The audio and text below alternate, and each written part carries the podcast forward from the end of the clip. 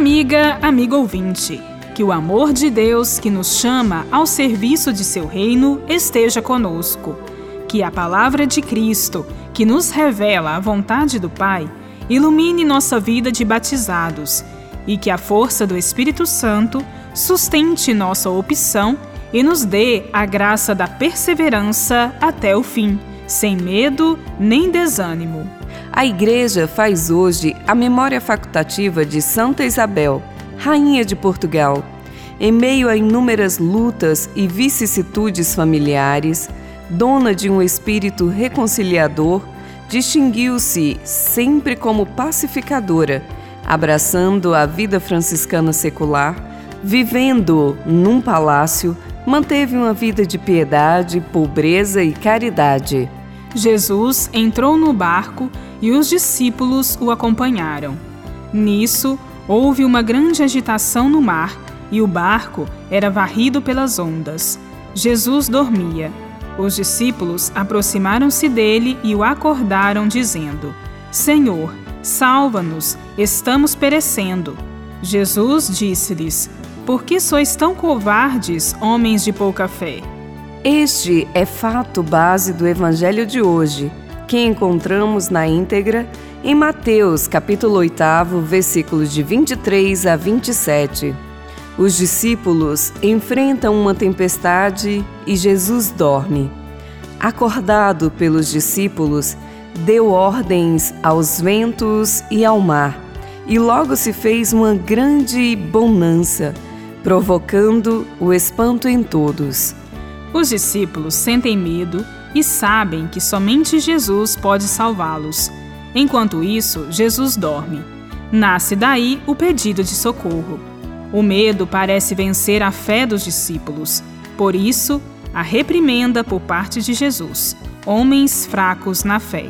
Essa é também a nossa situação. Muitas vezes, diante de grandes tribulações ou dificuldade, temos a impressão de que Deus esqueceu de nós ou que Cristo está dormindo? Por que não intervém ou nada faz para nos ajudar e salvar? Nos perguntamos: por que Deus faz isso? Por que permite essa desgraça? Embora muitas vezes seja difícil entender por que acontecem certos fatos, o cristão não pode nunca abandonar a certeza de que Deus está presente em sua vida. Sem cair na inércia e cruzar os braços, deve colocar-se confiante nas mãos de Deus e nunca perder a esperança. A esperança é nosso antídoto contra o medo. Davi, no Salmo 18, dá um exemplo dessa confiança em Deus. O Senhor é a minha rocha e a minha fortaleza, e o meu libertador. O meu Deus é uma rocha em que me escondo. Ele me protege como um escudo. Ele é meu abrigo, e com ele estou seguro. Clamo a Deus pedindo ajuda e ele me salva de meus inimigos. O verdadeiro discípulo de Jesus não precisa ter medo. Sabe que Cristo não o abandona nunca e está a seu lado sempre. Bíblia, Deus com a gente. Produção de Paulinas Web Rádio. Texto de Irmã Solange Silva. Apresentação: Irmã Bárbara Santana e Irmã Solange Silva.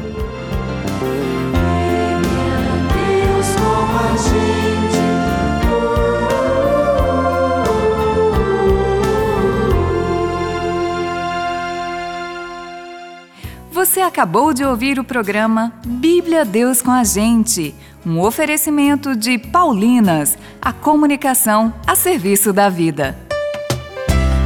Já está disponível o novo volume do álbum Cantando os Evangelhos Tempo Comum A, de Frei Luiz Turra. Celebre com os cantos de comunhão inspirados no evangelista São Mateus.